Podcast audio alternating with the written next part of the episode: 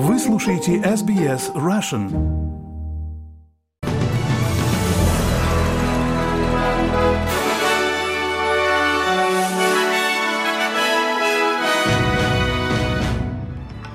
Добрый день, вы слушаете новости СБС на русском языке. С вами Виктория Станкеева. Сегодня вторник, 26 декабря. И коротко о главных новостях к этому часу. Женщина погибла во время сильного шторма в Квинсленде, на нее упало дерево.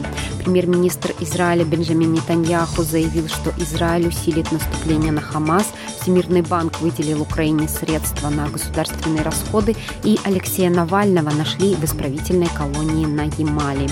А теперь на эти и другие темы более подробно. На Голдкосте в Квинсленде погибла женщина, а более 120 тысяч домохозяйств остались без электричества после того, как свирепый шторм принес ветер скоростью до 100 километров в час. Ураган обрушил более 300 линий электропередач, и одна женщина погибла в Хебелствеле, когда на нее упало дерево. Дэнни Дональд из Energetic сообщил ABC, что восстановление электроснабжения потребует серьезной работы. Uh, Это действительно становится марафоном. Это не будет спринт. Это большая работа, и в некоторых местах, особенно в лесистых районах, возможно, uh, еще несколько дней не будет uh, электричества. Вот как сейчас это выглядит. Ожидается, что грозы продолжатся по всей территории штата Новый Южный Уэль, что приведет к дальнейшему риску внезапных наводнений для значительной части штата. В Мельбурне прогнозируются еще большие дожди, и также сегодня ожидается, что вы выпадет от 5 до 10 миллиметров осадков. Такая погода, вероятно, сохранится как минимум до завтрашней ночи на большей части Восточной Австралии. Ангус Хайнс из Бюро метеорологии сообщил в интервью ABC, что Большой фронт должен в конечном итоге рассеять шторм над Квинслендом, Новым Южным Уэльсом и Викторией. Примерно с позднего вечера среды до четверга и до пятницы мы будем наблюдать период гораздо более устойчивой летней погоды. Во второй половине этой недели станет суше, спокойнее и риск рост значительно уменьшится.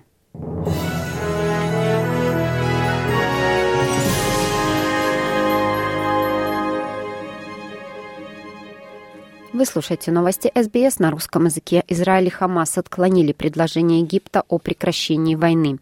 Египетский план предусматривал поэтапное освобождение заложников и формирование палестинского правительства, состоящего из экспертов для управления сектором Газа и Западным берегом. Премьер-министр Израиля Бенджамин Нетаньяху заявил членам своей партии Ликуд, что он полон решимости продвигаться вперед и активизировать наступление Израиля в секторе Газа. А папа Франциск призвал положить конец войне в секторе Газа и освободить израильских заложников, удерживаемых Хамас. В своем традиционном рождественском послании папа также призвал к увеличению помощи Газе. Мое сердце скорбит о жертвах отвратительного нападения 7 октября. Я повторяю свой срочный призыв к освобождению тех, кто все еще находится в заложниках. Я призываю прекратить военные операции с их ужасающим урожаем невинных гражданских жертв и призываю к разрешению отчаянной гуманитарной ситуации путем открытия доступа к гуманитарной помощи. Пусть будет конец разжиганию насилия и ненависти, дорогие братья и сестры. Давайте молиться за мир в Палестине и Израиле.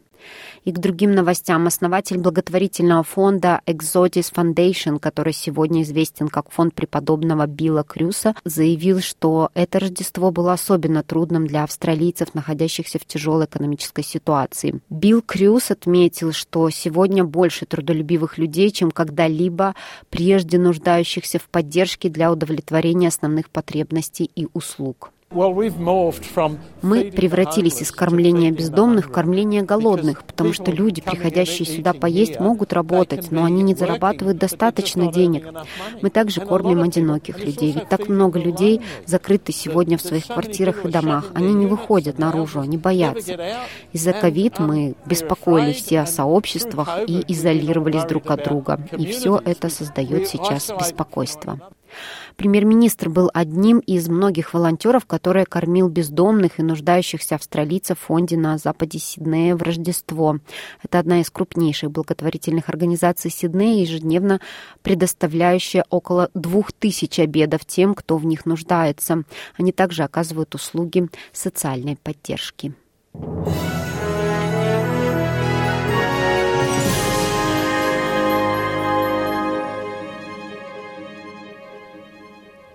Продолжаем наш выпуск. Украина получила 1 миллиард 340 миллионов долларов в рамках программы Всемирного банка по поддержанию государственных расходов. Речь идет об укреплении административного потенциала государства, сообщило в понедельник Министерство финансов Украины. В заявлении отмечается, что Всемирный банк предоставил финансирование в размере 1 миллиарда 86 миллионов долларов. Норвегия грант в размере 190 миллионов долларов, США 50 миллионов и Швейцария 20 миллионов долларов. Об этом сообщает Радио Свобода со ссылкой на «Голос Америки».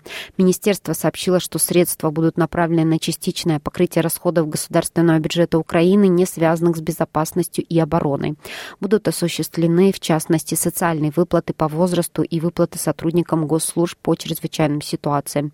Министр финансов Украины Сергей Марченко заявил, что международная финансовая помощь является существенным вкладом в поддержание финансово-экономической стабильности Украины и позволит обеспечить обеспечить приоритетные социальные расходы во время войны. И к новостям в России. Там власти перевели заключенного оппозиционного политика Алексея Навального в исправительную колонию номер 3 в поселке Харп Ямало-Ненецкого автономного округа. Исправительная колония ИК-3 находится примерно в 1900 километрах к северо-востоку от Москвы. Эта колония считается одной из самых суровых в России. Зимняя температура на этой неделе, по прогнозам, там упадет до минус 28 градусов по Цельсию. Пресс-секретарь Алексея Навального Навального Кира Ермыш отмечает, что Россия решила изолировать политика в тюрьме, которая находится почти в двух тысячах километрах от Москвы. So it is very cold there, and even today там очень холодно, и даже сегодня свет там был только um, два часа. Так uh, что, имея в виду, условия окружающей среды там намного хуже, чем они были раньше во Владимирской области, что недалеко от Москвы. Так что с этой точки зрения Алексей однозначно пытается изолировать. А Викторию Петрову осудили за перепосты в соцсетях, но отправили не в тюрьму, а в психиатрическую лечебницу. Это не единственный случай, когда в России лечение используют как наказание в политических российских делах, пишет BBC. 29-летнюю петербурженку обвинили в фейках о российской армии за пост в соцсетях. В марте 2022 года она опубликовала у себя во ВКонтакте пост, где осуждала войну в Украине и российское руководство, которое начало вторжение. К посту прикрепила ролики из разных YouTube-каналов, в том числе украинского журналиста Дмитрия Гордона. Он, кстати, призван российскими властями инагентом, политика Максима Каца и журналиста Александра Невзорова. Последние двое не только признаны инагентами, но и осуждены за фейки об армии. В мае 22 года Викторию арестовали. Она провела в СИЗО больше года, а осенью 23 года, еще во время судебного разбирательства, девушку перевели в психиатрическую больницу. Так решил суд.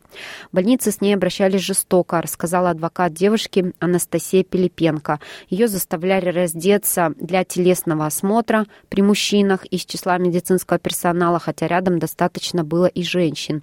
На просьбу хотя бы дать сменить перед этим прокладку, потому что начались месячные, кровь уже течет по ногам, смеялись и издевались над Викторией все мужчины помладше и постарше, женщины около 40 и около 60 лет. По словам адвоката, Виктория заламывали руки за отказ принимать душ в окружении мужчин, сотрудников больницы, потом привязали к кровати и кололи вещества, от которых она два дня почти не могла говорить. Издевательства прекратились только после того, как о них начали говорить и писать в СМИ.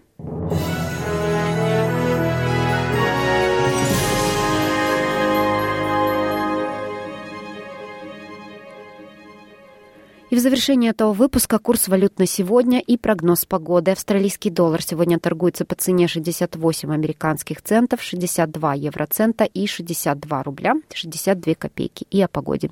В Перте будет облачно, плюс 27. В Адалаиде возможен дождь, плюс 22. В Мельбурне продолжительные дожди, плюс 25. В Хобарте солнечно, плюс 23. В Канберре продолжительные дожди со штормом, плюс 26. В Лонгонге дождь, шторм, плюс 25, в Сиднее такая же погода, дожди, плюс 28, в Ньюкасселе Такая же погода плюс 29, в Брисбене дожди со штормом плюс 33, в Кернси дожди плюс 33 и в Дарвине дождь со штормом плюс 34. И это были все главные новости СБС к этому часу.